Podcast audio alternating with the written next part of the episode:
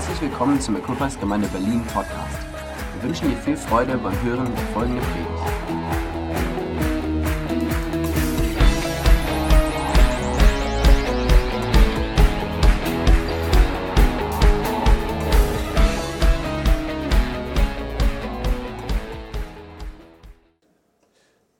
Ja, ich ähm, vor zwei Wochen haben wir ein bisschen darüber gesprochen und ich, ich knöpfe einfach an diese, an diese Predigt von vor zwei Wochen wieder an. Wir haben über Opfer und Gunst gesprochen. Aber das letzte Mal habe ich viel über Opfer und wie Opfer äh, ist oder eine Definition hatte ja Jürgen die Woche noch davor gegeben und wir sind da reingekommen als Resultat von Opfer ist Gunst Gottes. Und ich weiß es nicht, ob du hier bist heute und sagst, ich konnte mehr Gunst Gottes in meinem Leben erfahren oder, oder sehen oder ich würde es willkommen heißen. Ähm, wer, wer ist hier und sagt, ich konnte mehr Gunst Gottes gebrauchen? Was wäre, wenn ich sage, dass es schon da ist? Ich habe eine Geschichte für euch mitgebracht. Ich lese es äh, heute Morgen, oder heute Morgen nicht. Das ist eine Krankheit. Ähm, ich lese es vor. Es ist auch das erste Buch Mose 39. Es kommt nicht hier äh, vorne vor, weil ich möchte mit euch eine ganze Kapitel lesen, wenn ich darf. Und ich habe es ja schon äh, ähm, hier auf meinen Zettel. Ich dachte vorhin, als der Strom ausgegangen ist, man gut, dass ich immer Papier habe. Der Akku kann nicht leer gehen. Es bleibt immer da. Es geht nicht aus. Das Bildschirm wird nicht schwarz. So. Aber ich möchte mit euch eine Geschichte lesen von, von Josef. Wir sind noch im ersten Buch Mose unterwegs, Kapitel 39. Wenn du nachfolgen willst, ich habe es jetzt nicht alles auf Leinwand, weil das äh, einfach zu viel wäre. Aber ich versuche mal ein bisschen schneller zu lesen, aber trotzdem, dass es äh, noch mit meiner Akzent und so passt, dass du das verstehen kannst. Ähm, wer, wer kennt die Geschichte von Josef? Und Josef ist ein Mensch oder eine Person, die wir sagen würde, das ist eine Person, wo wir Gunst Gottes zuschreiben würde, oder? Wenn wir an Josef denken, ich weiß nicht, wie es dir damit geht, aber ich denke immer ganz oft an die ganze Geschichte von Josef. Ich denke, Mensch, war Gunst Gottes immer präsent in dem Leben von Josef. Aber ich lese es nochmal ein bisschen so von, von 39 nochmal vor. Josef war nach Ägypten gebracht worden, nicht freiwillig, aber Josef war nach Ägypten gebracht worden. Potiphar, ein Minister des Pharaos in der Oberbefehlshaber der königlichen Leibwache, kaufte ihn von den ismaelitischen Händlern. Der Herr half Josef und ließ ihm alles gelingen während er im Haus seines ägyptischen Herrn arbeitete. Potiphar bemerkte, dass der Herr mit Josef war und mit ihm in allem, was er unternahm, Erfolg schenkte. Deshalb fand er seinen Gunst und wurde Potiphars persönlicher Diener. Schon bald übertrug Potiphar Josef die Aufsicht über sein Haus und die Verwaltung seines gesamten Besitzes. Von jedem Tag an segnete der Herr Potiphars um Josefs Willen. Alle arbeiteten im Haus, gelang die Ernte, fiel gut aus und sein äh, Viehbestand vergrößerte sich ständig. Deshalb gab Potiphar Josef Vollmacht über seinen ganzen Besitz. Er kümmerte sich um sein Haus, um nichts mehr außer um, ein, um sein eigenes Essen. Josef war ein gut aussehender junger Mann. Also haben wir was gemeinsam. Daher fing Potiphars Frau an, ihm zu begehren und forderte ihn auf, mit ihr zu schlafen. Doch Josef weigerte sich. Mein Herr vertraut mir in allem, was sein Hauswesen betrifft. Er hat in diesem Haus nicht mehr Macht als ich. Er hat mir nichts vorenthalten außer dir, denn du bist seine Frau. Wie konnte ich so etwas tun? Es wäre eine große Sünde gegen Gott. Und obwohl sie ihn Tag für Tag bedrängte, weigerte er sich, mit ihr zu schlafen. Eines Tages jedoch war keiner der anderen Sklaven dar. Und während er seiner Arbeit im Haus nachging, packte sie ihm an seine Gewand und verlangte, schlaf mit mir.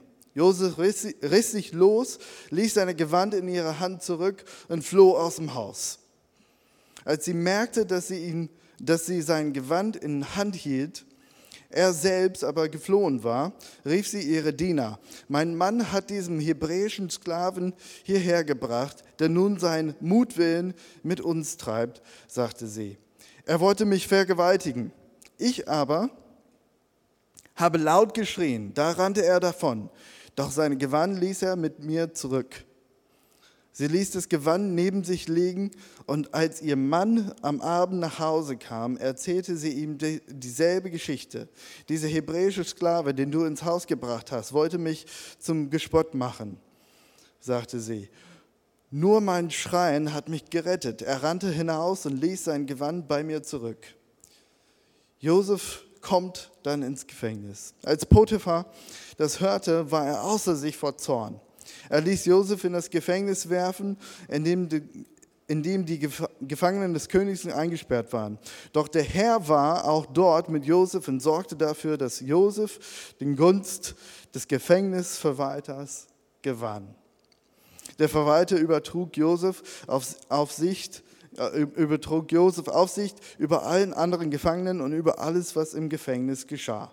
Der Verwalter musste sich um nichts mehr kümmern, denn der Herr war mit Josef und ließ alles gelingen, was er tat. Und diese Geschichte hat ja natürlich auch früher angefangen als das, wo ich gelesen habe. Wir wissen, dass sein, sein Brüder haben ihn dann in, ein, in einen Brunnen geworfen, wollte, dass er verkauft wird. Und seine Brüder haben ihn verkauft, dann in der Sklaverei. Und da ist er überhaupt nach Ägypten gekommen. Es war ja nicht freiwillig, sondern er ist in Sklaverei verkauft worden. Und dann, als er da war und ihm er hat Gunst erlebt und alles ist gelungen und so weiter, haben wir ja ständig gelesen, dass Gott ihm Gunst geschenkt hat, aber gleichzeitig den Gunst Gottes in dem Moment hat eine Kehrtwinde vielleicht von unserem Empfinden her gehabt, dass er ins Gefängnis geworfen worden ist. Und jedes Mal, wenn wir über Gunst reden, reden wir über eine Sichtweise oder eine Perspektive, die wir lesen oder das, was wir verstehen. Und uns geht es leicht, diese Geschichte über Josef zu lesen und sagen, Mensch, da war so viel Gunst in sein Leben. Aber stell dir mal selber vor, du bist Josef. Und welche Betrachtungswinkel würdest du dann haben? Würdest du sagen, ich habe so viel Gunst Gottes in meinem Leben. Ich bin in der Sklaverei verkauft worden. Ich habe ein Verbrechen nicht begangen und bin deswegen in Gefängnis gesteckt worden.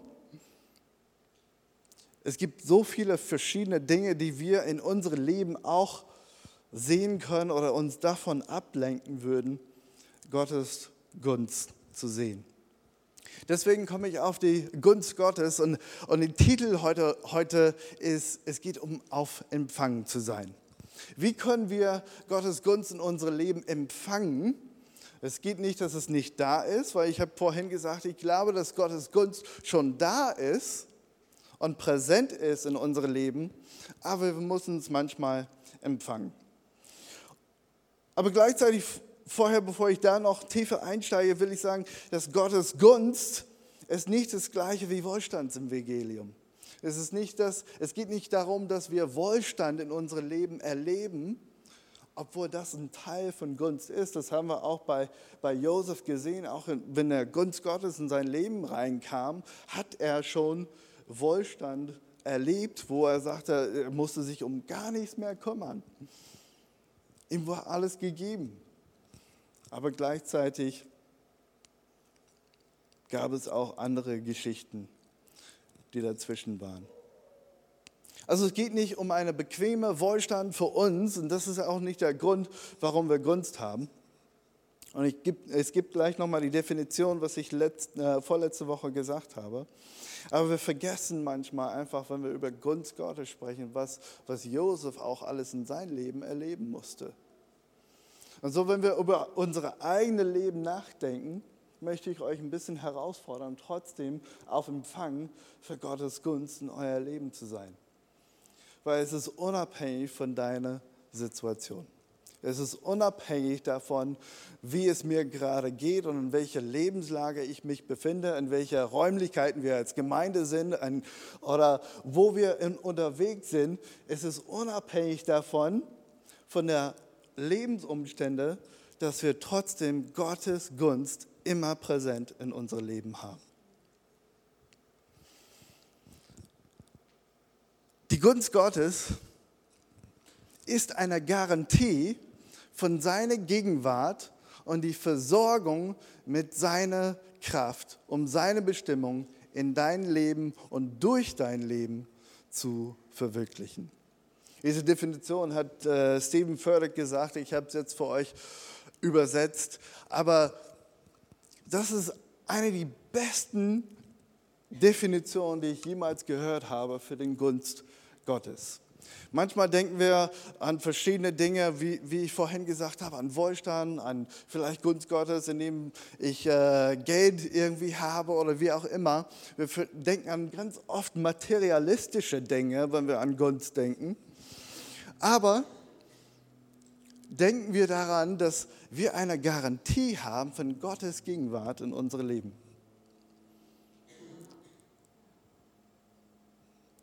eine Garantie von Gottes Gegenwart in unserem Leben und die Versorgung mit seiner Kraft, um seine Bestimmung in dein Leben, durch dein Leben zu verwirklichen.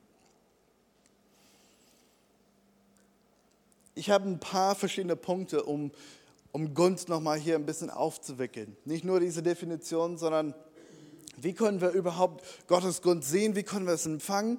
Wie können wir damit unterwegs sein? Wie, wie kann es präsent oder präsenter werden in meinem Leben, dass ich Gottes Gunst erlebe?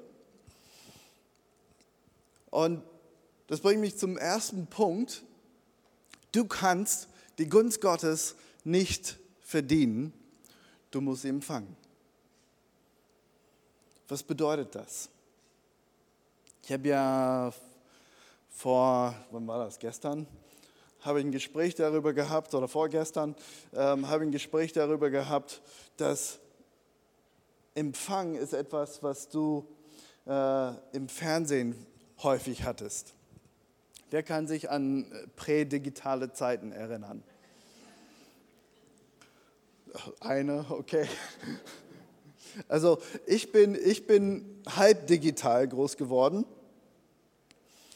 Und ich kann mich sehr viel an Fernsehen daran erinnern. Vielleicht waren wir früher damit unterwegs in den USA mit Fernsehen als, als hier in Deutschland. Aber in meiner, in meiner Kindheit wusste ich, dass wir immer Empfang von Fernsehsendern irgendwie haben mussten. Und es war so etwas wie eine ein Konkurrenzveranstaltung, wer den besten Empfang hatte auf deren Fernsehen zu Hause. Es gab ganz viele verschiedene Methoden und, und irgendwie hat man das Gefühl, je kreativer man war, desto besser war der Anfang. Und man kann ja ganz alten Bilder sehen oder wo, wo ich kann mich noch daran erinnern, okay, man hatte irgendwie, man konnte eine Antenne kaufen. Wer weiß, was eine Antenne ist? Das ist irgendwie so ein Stück Metall, den man irgendwie am Fernsehen irgendwie entweder innen drin oder manche oben auf dem Dach äh, gesetzt haben, um irgendwie nur ein bisschen Empfang zu haben.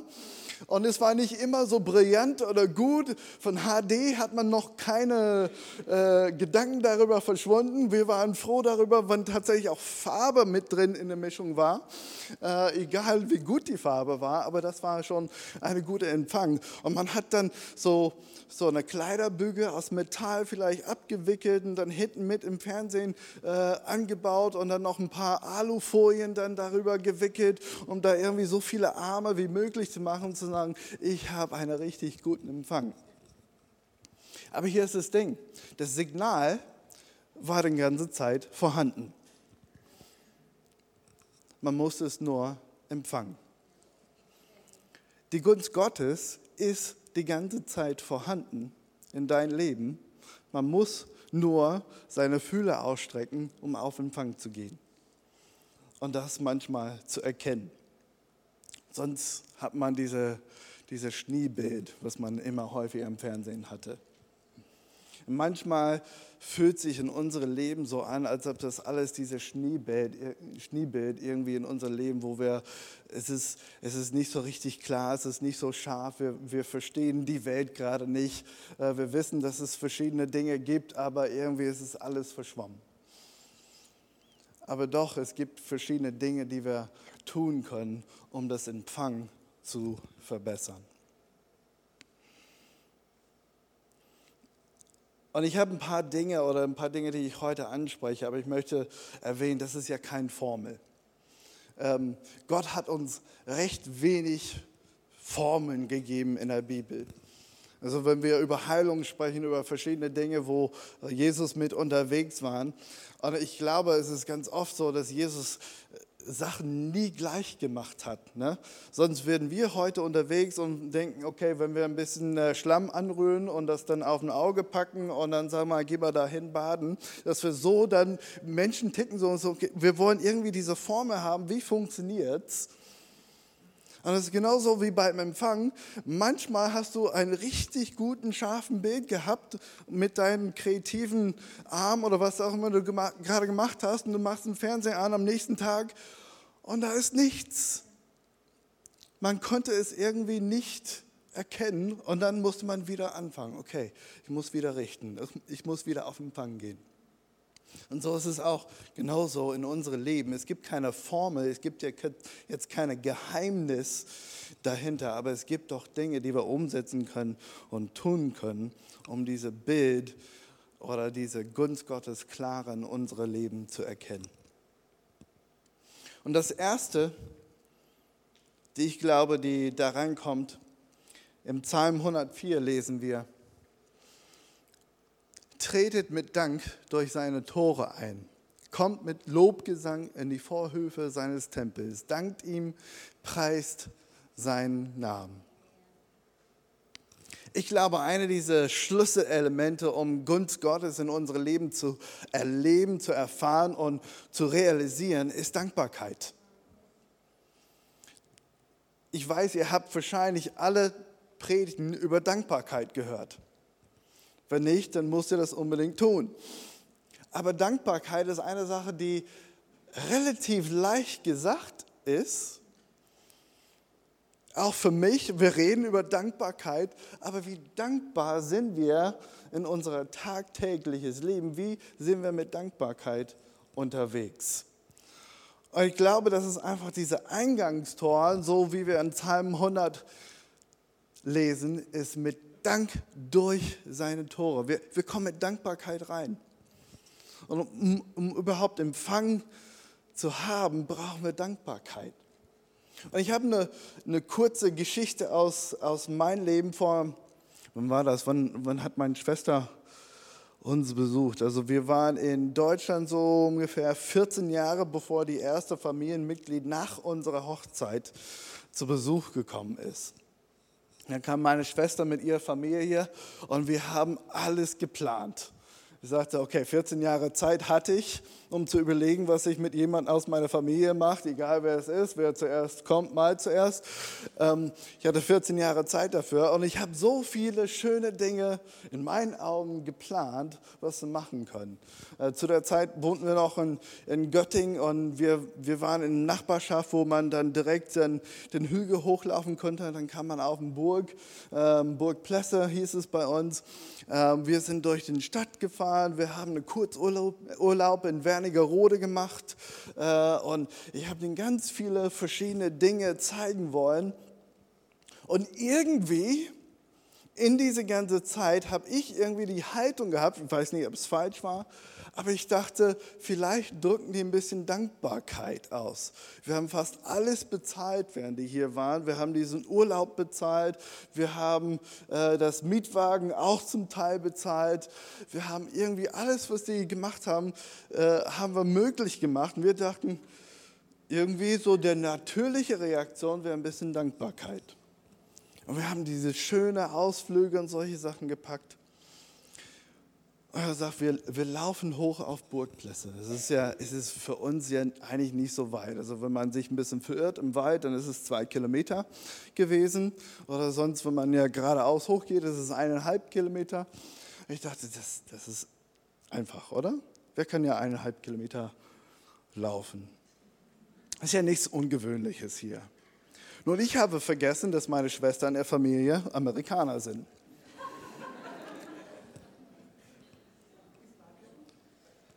Und wir sind da den Burg hochgelaufen, äh, zum Burg hochgelaufen. 300 Meter waren wir unterwegs. Dann fingen die ersten Stöhnen an. Ich habe gesagt, wann sind wir denn endlich da? Und ich denke, das darf nicht euer Ernst sein. Ich habe einen schönen Tag hier geplant mit einem richtig schönen Wanderweg. Und ihr sagt, warum habt ihr uns das angetan?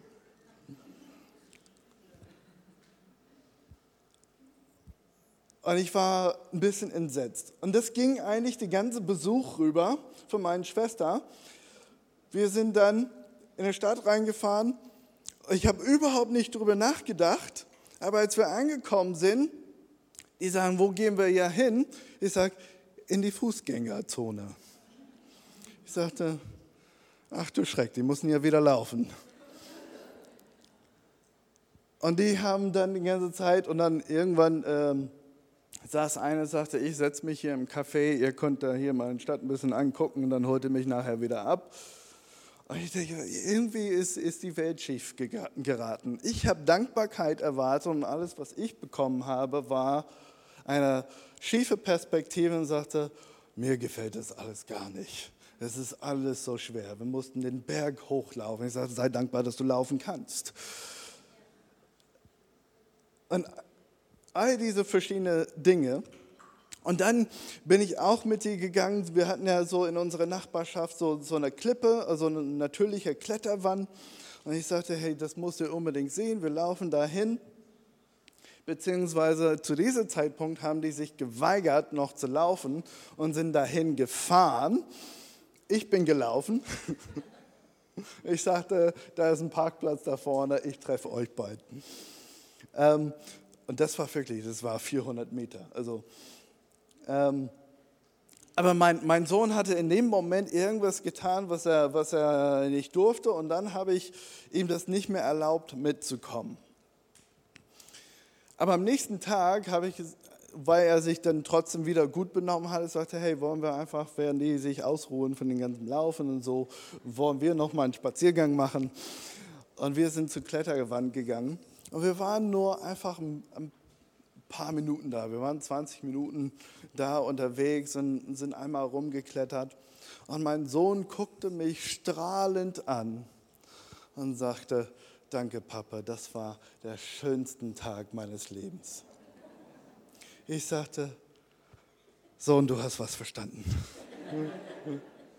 Das hat so gut getan, einfach diese Dankbarkeit zu empfangen und hier ist es, das Verrückte an dieser Geschichte ist, wir haben genau das Gleiche gemacht.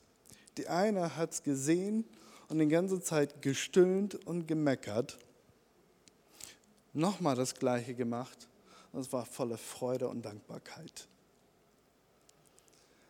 Manchmal denke ich, wie sind wir mit unserer Haltung unterwegs? Das ist nur eine Haltungssache. In dem Moment, meine Schwester und, äh, und Familie, die hätten einfach eine andere Haltung haben können und sagen, selbst wenn es dir nicht so gefallen hat, hey, danke, dass du dir Mühe machst, um Dinge hier zu machen oder auszusuchen, was uns gefallen könnten, auch wenn sie es nicht tun. Aber irgendwie hätte man eine Haltung der Dankbarkeit trotzdem haben können. Ihr musste einfach ein bisschen hier für meine meine Seelsorgestunde dafür hier herhalten. Aber diese, dieser Moment, wo ich dann darüber nachgedacht habe, diese, diese Beispiele in dem Moment, Josiah war einfach wahnsinnig dankbar. Das war nichts Dolles, aber er sagte, das war den schönsten Tag mein, meines Lebens. Einfach diese Dankbarkeit zum Ausdruck. Und in dem Moment, was denkst du am einfachsten wäre, oder beziehungsweise wenn du Dankbarkeit erlebst von jemandem, du gibst eigentlich noch lieber, oder nicht? Es ist so wie wenn jemanden, äh, wenn du jemanden zu essen einlädst Und die sind so dankbar dafür. Oder du lädst jemand anders zum Essen ein und die sagen, boah, das Essen hat überhaupt nicht geschmeckt. Was hast du mir angetan, dass du mir hier hingebracht hast? Hast sogar noch dafür bezahlt. Ich würde gar kein Geld ausgeben für diesen Essen. Man kann immer mit zwei verschiedenen Haltungen unterwegs sein. Und das ist eine große Lektion, die wir von Josef in seiner Geschichte lernen können. Und ich erkenne keine schiefe oder Fehlhaltung. Selbst in diese Momente, wo er in Bedrängnis kam von einer Frau, von Potiphar und so weiter, er sagte, und er war ja Sklave, ne? Trotzdem ist ihm was anvertraut worden. Er hätte sagen können, ja, die ganze Welt ist böse und ich bin in Sklaverei verkauft worden und ist egal, was ich mache. Ich habe allen Recht dazu, sauer zu sein. Meine Brüder haben mich verkauft. Das Leben hat mir alle schlechte Karten ausgeteilt, die nun auszuteilen sind. Und jetzt habe ich diese Situation hier. Aber Potiphars Haltung war, äh, äh, äh, Josefs Haltung gegenüber Potiphar war, hey, er, er, er vertraut mir vieles an. Und nur eins hat er gesagt, was ich nicht haben darf. Das ist seine Frau. Ist auch irgendwie selbstverständlich ein Stück weit. er sagte, deswegen werde ich es nicht tun. Der hat eine Haltung dabei gehabt und sagte, hey, ich habe alles, was ich brauche. Warum sollte ich noch mehr haben wollen als das, was ich brauche? Oder eigentlich hat er noch mehr als genug. Mehr als er gebraucht hat. Aber seine Haltung war immer vorbildlich in die ganze Geschichte. Der hätte echt, also ich, ich hätte verstanden, wenn Josef sagte, weißt du was, ihr könnt mich alle mal. Ich musste nach Ägypten verkauft werden, ich habe nichts Falsches gemacht. Jetzt bin ich im Gefängnis und jetzt haben wir diese ganze Gefängnisgeschichte. Er hätte da auch einfach in der Ecke sich hinsitzen können und, und sich bemitleiden und sagte, guck, guck's an, ist egal, was ich mache, alles läuft schief. Aber auch im Gefängnis hat er sich dann angefreundet mit dem äh, äh, äh, Leute, die äh, Gefängnis ver verwaltet haben. Oh, ich kann ja gar nicht reden. Ähm, und der hat einfach diese Möglichkeiten immer genutzt und sagte, hey, Gott hat seinen Plan. Das hat er auch mehrmals gesagt. Gott, ich weiß, dass Gott da ist. Und wenn ich jetzt im Gefängnis bin, dann ist es eben so, aber das heißt nicht, dass ich mein ganzes Leben hier von äh, bestimmen lassen muss, wie ich mich verhalte. Und dann irgendwann hat er dann alles im Gefängnis verwaltet. Und später wissen wir auch, dass die Geschichte auch weiter, äh, äh, später gut geht und dann, dass er wieder aus dem Gefängnis rauskommt. Entschuldigung. Aber seine Haltung war eine, eine, der immer auf Empfang war für Gottes Gunst. Er sagte, ich weiß, dass mein Gott mit mir ist. Egal, ob ich in Sklaverei bin, egal, ob ich im Gefängnis bin, egal. Und dann sind wir wieder bei dieser Definition, was wir vorhin gesagt haben, Gottes Gunst ist einfach von Definition den, den Garantie von Gottes Gegenwart in unserem Leben.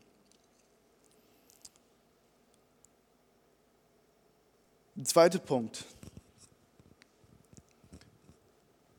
Die Gunst Gottes bedeutet im Endeffekt, Gott mag mich. Gott mag dich. Ich weiß nicht, ob du schon mal darüber nachgedacht hast. Und wir kennen das alle, wir sagen, ja, ich muss dich leben. Ich lebe dich, weil ich dich leben muss, aber ich mag dich nicht. Aber Gott liebt dich nicht nur, sondern er mag dich. Wir haben so manchmal so eine komische Ver Verhalten mit Liebe, aber wir wollen alle gemocht sein, oder? Was ist denn der Unterschied? Also, wie, wie, wir das manchmal sagen, sagt er, ich liebe dich, aber ich mag dich nicht. Das heißt, ähm, insofern, ich, ich versuche mal Worte zu finden, die das dann besser erklären, ist, ich, ich, ich mag dich, ich liebe dich, ich freue mich, dass du hier bist, aber mit dir sonst in der Woche will ich gar nichts mit zu tun haben, wenn wir das dann hier gemeindlich bezogen machen. Wir sagen, hey, ich, ich liebe dich, super, dass du da bist an Sonntag, in der Woche lass mich in Ruhe. So, das ist so diese, ich liebe dich, aber ich mag dich nicht so sehr. Ich, ich würde nicht mit dir abhängen wollen. Aber Gott sagt, ich liebe dich, aber ich mag dich auch. Das heißt Montag, Dienstag, Mittwoch, Donnerstag, ich möchte mit dir abhängen. Ich äh, will mit dir unterwegs sein. Ähm, es ist einfach das Leben miteinander teilen auf menschlicher Ebene, aber es ist eine Beziehungsform des Mögens oder ich mag dich, Gott mag dich. Und das ist ohne Bedingung.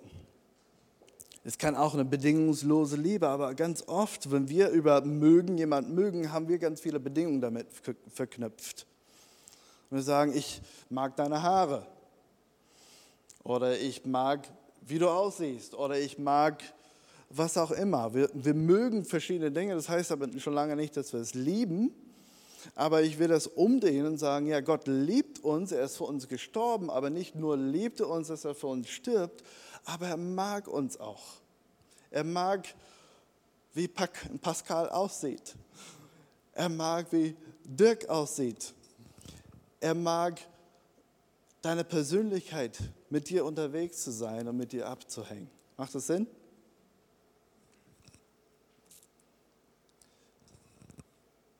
Und da kann man ja fast in diesem Modus Gunst und Gnade miteinander verknüpfen. Ähm, ich möchte einfach hier erstmal Römer 8, 28 vorlesen. Römer 8, 28. Wir wissen, dass Gott bei denen, die ihn lieben, alles zum Guten führt, bei denen, die nach seinem ewigen Plan berufen sind. Und das ist ein Bibelvers, was mich sehr viel beschäftigt hat jetzt im, in meinem Leben, ist, dass die Gunst Gottes, die in unserem Leben ist, in Römer 8, 28, wir sehen immer, wir wissen, dass Gott bei denen, die ihm lieben, alles zum Guten führt. Wie oft fühlst du dich so, dass alles zum Guten gerade führt? Das ist die Geschichte von Josef. Er hätte in dem Moment, wo er in Sklaverei verkauft worden ist, der hätte dann sagen können, alle möglichen verschiedene Reaktionen. So ist es auch in unserem Leben, um zu wissen, nicht alles, was uns passiert, gut ist. Aber alles kann zum Guten führen. Ich gehe da ein bisschen drauf ein, auf eine, eine Ebene, nicht auf allen Ebenen heute, einfach weil die Zeit dafür nicht reichen würde. Ich habe noch äh, eine ganze Predigt auch über Römer, Römer 8, 28. Aber ich möchte auf eine Ebene reingehen und das ist so ein bisschen dieser, dieser Vaterherz von Gott oder auf diese elterliche Ebene.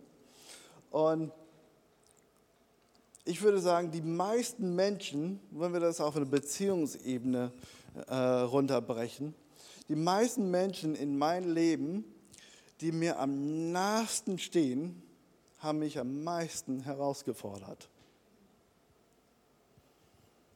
Und die meisten Herausforderungen, wahrscheinlich in meinem Leben, es kommt andere Herausforderungen, aber die meisten Herausforderungen, gezielte Herausforderungen von anderen Menschen sind nicht, weil die mich nicht mögen, sondern weil die mich mögen. Ich erkläre das so. Ähm, wir haben drei Kinder. Mehr werden wir wahrscheinlich auch nicht haben. Drei reicht. ähm, wir haben drei Kinder. Es gibt ja einfach ein paar verschiedene Dinge dazu. Äh, und ich weiß es nicht, ob du Kinder hast oder ob du Eltern hast oder so, aber es gibt Herausforderungen. Meine Kinder fördern mich täglich heraus. Aber wir fördern auch unsere Kinder heraus. Aber nicht, weil wir sie nicht mögen, sondern wir möchten, dass was aus denen wird. Und das heißt, wir fördern die in deren Verhalten aus. Wir fördern die in deren, deren ähm, wie die aufwachsen, in den Dingen, die die tun, in, dass die am Tisch sitzen und auch essen und nicht nur Donuts essen, sondern dass sie auch was anderes essen, dass sie nicht nur Eis essen, sondern äh, was Gesundes dabei haben. Ich fördere meinen Sohn ständig aus, weil er hat irgendwann entschieden, er mag gar nicht so viel an Lebensmitteln. Und das hat mich richtig herausgefordert. Aber irgendwann habe ich angefangen und sagte, hey, du weißt gar nicht, ob du es magst, probier es aus. Und wenn du es ausprobierst, wenn du es immer noch nicht magst, dann lass, lass es liegen. Das wollte ich nicht, aber ähm, ich habe ihn da einfach herausgefordert und sagte, hey, entdecke was, was du magst.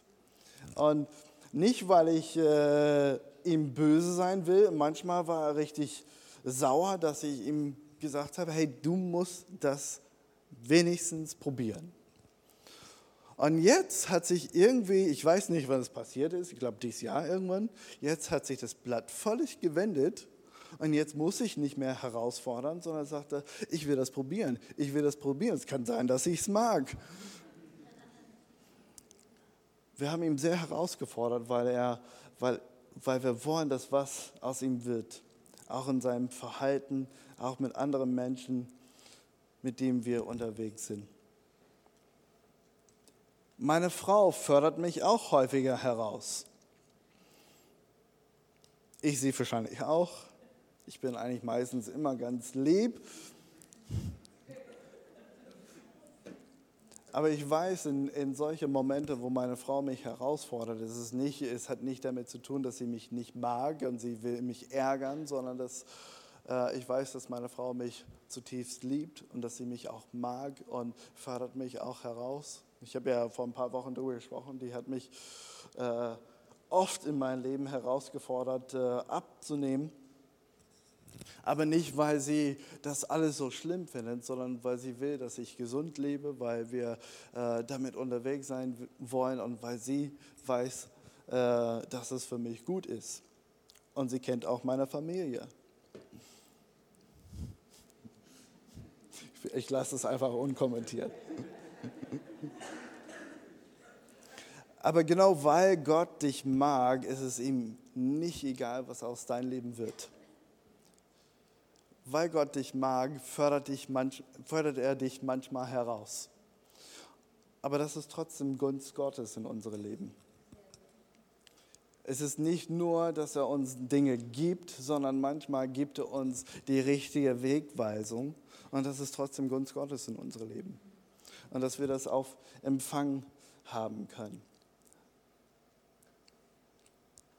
Und weil die Zeit ein bisschen läuft, komme ich einfach jetzt nochmal zum Punkt 3, damit ich auch noch dafür Zeit habe.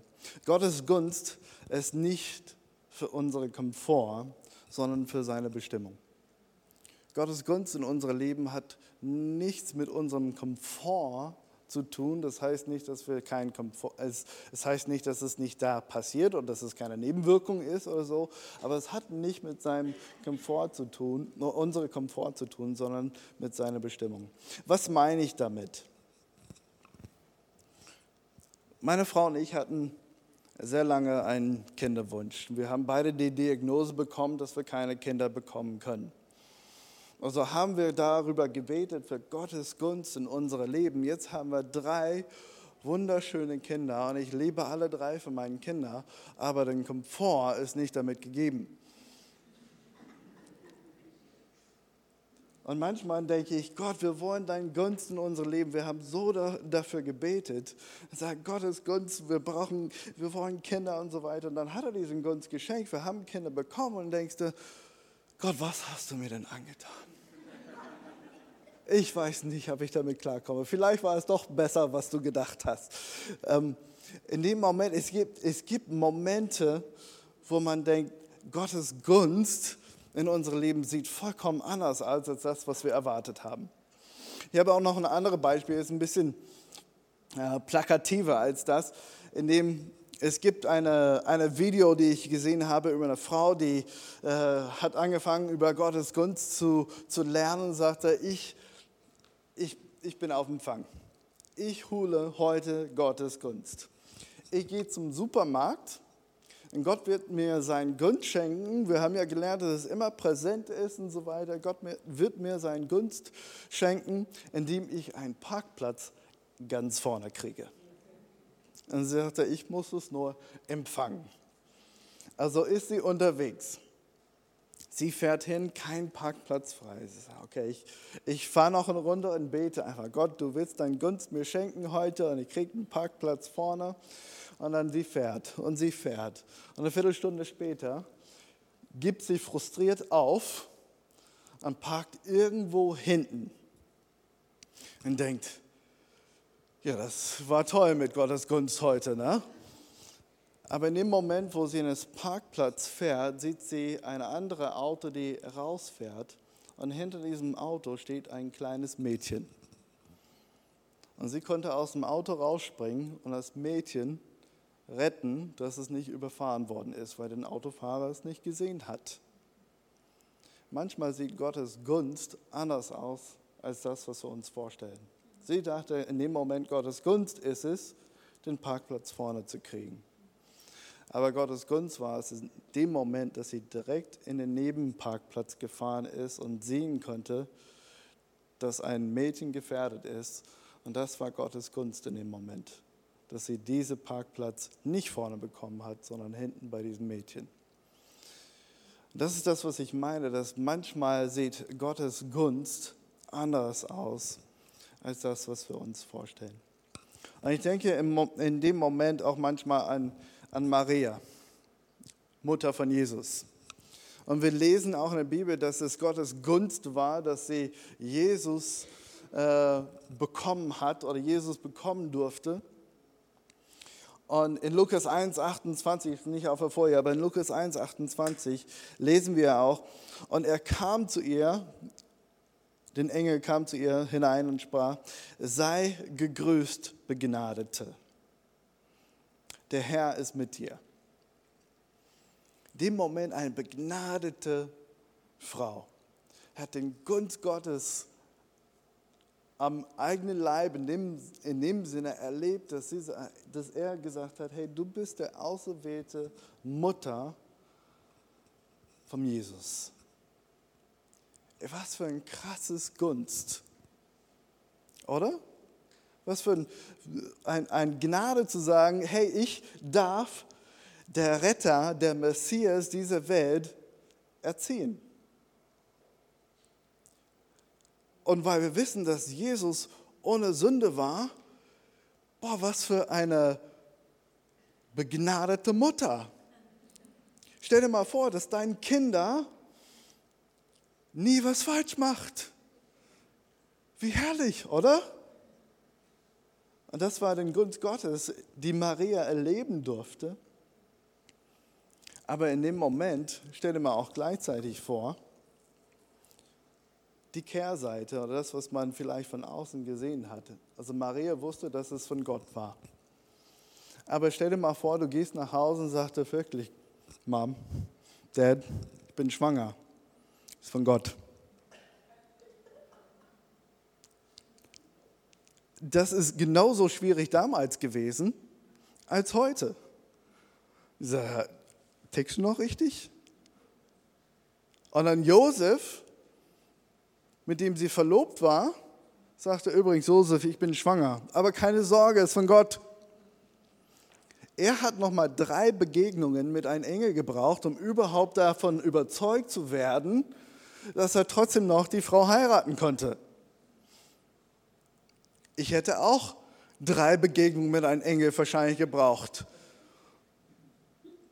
Aber in dem Moment, wo alles gefährdet, es war Gunst Gottes, aber ihr ganzer Ruf, ihr ganzes Leben war so gefährdet. Und wir wissen, wie manchmal äh, Leute ticken, die brauchen kein Social Media oder irgendwas dafür. Manchmal, wenn, wenn ein Ruf gefährdet ist, dann ist sie gefährdet.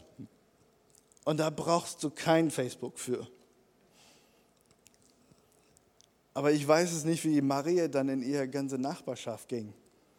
Und selbst wenn sie erzählt hat, hey, aber ein Engel ist nicht zu den ganzen Nachbarschaft, zu den ganzen Verwandten und zu, er ist zu ein paar Leute erschienen. Die wichtigen Leute, wo es dann eine Bedeutung hatte, aber alle anderen haben die nur eine schwangere Maria, die noch nicht verheiratet war. Und das hat sich wahrscheinlich ausgebreitet. Und wir sagen, sie hat den Gunst Gottes in ihr Leben erlebt. Es gibt immer Momente, und ich weiß es nicht, was heute vielleicht in deinem Leben los ist und wie schwierig es für dich ist, den Gunst Gottes in dein Leben zu sehen oder zu erkennen. Aber meine Herausforderung an euch heute Morgen ist dafür, auf Empfang zu sein und zu realisieren, es gibt immer etwas, wofür wir dankbar sein können. Und wenn du mir nicht glaubst, dann fang an, nach Hause zu gehen und fang an, Dinge aufzuschreiben. Nimm mal zehn Minuten Zeit und sagen, wofür kann ich tatsächlich dankbar sein? Ich habe ein Auto, die noch fährt oder äh, ich, hab, ich kann laufen, ich habe Beine, ähm, es gibt so viele Dinge, wofür man dankbar sein kann, weil man es richtig bewusst macht, ist man meistens, und ich habe es ein paar Mal gemacht, wenn man irgendwie merkt, okay, im Herzen bin ich in einer Schieflage gerade und ich kann doch dankbar sein. Und ich weiß schon, als wir hierhin nach Potsdam gezogen sind und wir mussten Quadratmeterzahl reduzieren und so weiter, wie, wie wir schon in eine, in eine Haltung reingekommen sind, wo wir sagen, boah, ist, ich habe keine Ahnung, wo wir unser ganze Zeug hinpacken. Die Wohnung ist ja viel zu klein. Es ist trotzdem relativ groß, aber es ist viel zu klein von dem Verhältnis, wo wir waren. Und wir denken, all diese ganzen Dinge sind uns geschehen. Und wir haben gemerkt, okay, wir kommen in eine, in eine Schieflage in unserem Herzen, wo wir sagen, eigentlich haben, können wir uns gar nicht beschweren. Wenn wir uns beschweren, dann auf einem sehr hohen Niveau. Weil dann haben wir gemerkt und wir lernen mehr und mehr Leute kennen und sagen, Okay, die haben noch, noch weniger Platz als wir. Wie machen die das? Und die haben genauso viele Kinder und so weiter und wohnen auf 80 Quadratmeter, nicht über 100 Quadratmeter. Und dann denkst du, wie geht denn das? Und dann in dem Moment klopft Gott ein bisschen am Schultern und sagt, hey, du kannst dankbar sein für das, was du hast. Du hast einen Garten, hast ein Haus. Ja, es ist 40 Quadratmeter weniger. Aber dafür hast ein Haus und einen Garten. Und ähm, es gibt so Momente, wo wir einfach in unsere Herzen in Schieflage kommen, wo wir diese einfach richten können und sagen, okay, was müssen wir tun oder was können wir selbst dafür machen, den, äh, den Antenne einfach ein bisschen anders auszuspannen, um diese Gunst Gottes zu empfangen in unsere Leben.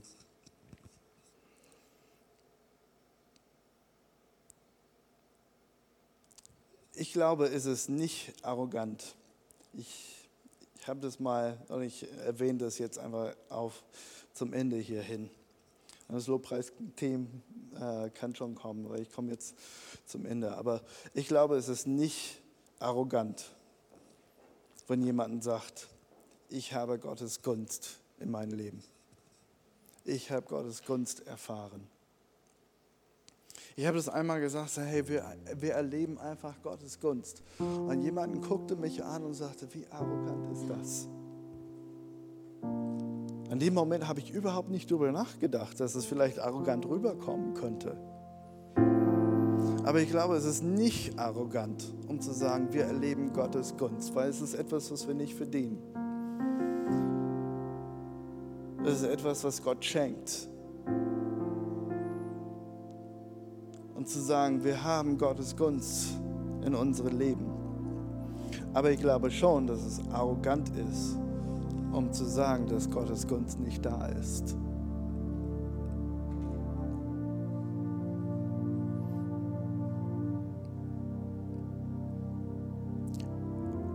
Ich weiß, es ist ein bisschen gefährlich, wie ich das formuliert habe, aber es ist manchmal arrogant, um zu sagen, dass Gottes Gunst nicht in dein Leben ist. Weil wenn du Jesus angenommen hast, wenn du Jesus kennst, wir haben die Garantie von seiner Gegenwart. Das heißt nicht, dass wir es immer merken oder spüren oder dass es so präsent ist in unserem Leben, aber Gottes Gunst ist in unser Leben. Das ist Fakt.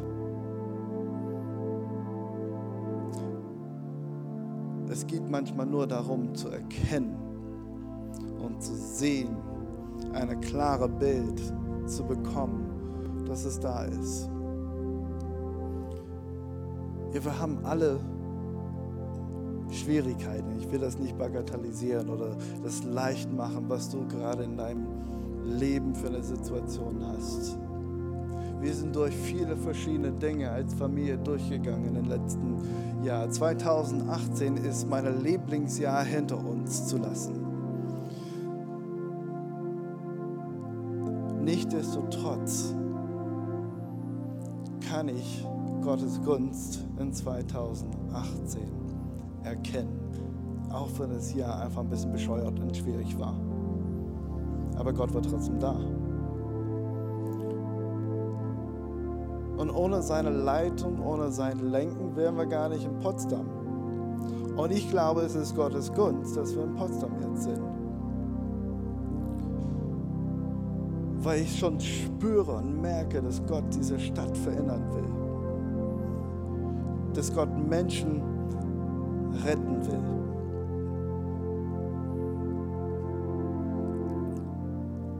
Und wir hätten uns unfair behandelt fühlen können in manche Situationen. Oder wir können erkennen, so wie Josef erkannt hat, hey, mein Gott ist mit mir. Und Gottes Gunst ist nicht für unsere Komfort, sondern für seine Bestimmung. Und wenn wir das in unserem Herz fest ankern können, glaube, so wie es in der Bibel steht, dem wir, wer was anvertraut wird, wer damit treu umgeht, dem wird mehr gegeben. Wenn wir treu mit Gottes Gunst in unserem Leben umgehen und sagen, hey Gott, ich erkenne deine Gunst und ich gehe gut damit um, dann wirst du noch mehr Gunst von Gott erfahren. Das ist so wie diese Geschichte von meinen Schwester und meinem Sohn. Der eine hat sich beschwert über die jetzige Situation. Der andere war überaus dankbar und freudig dafür. Lass einfach beten.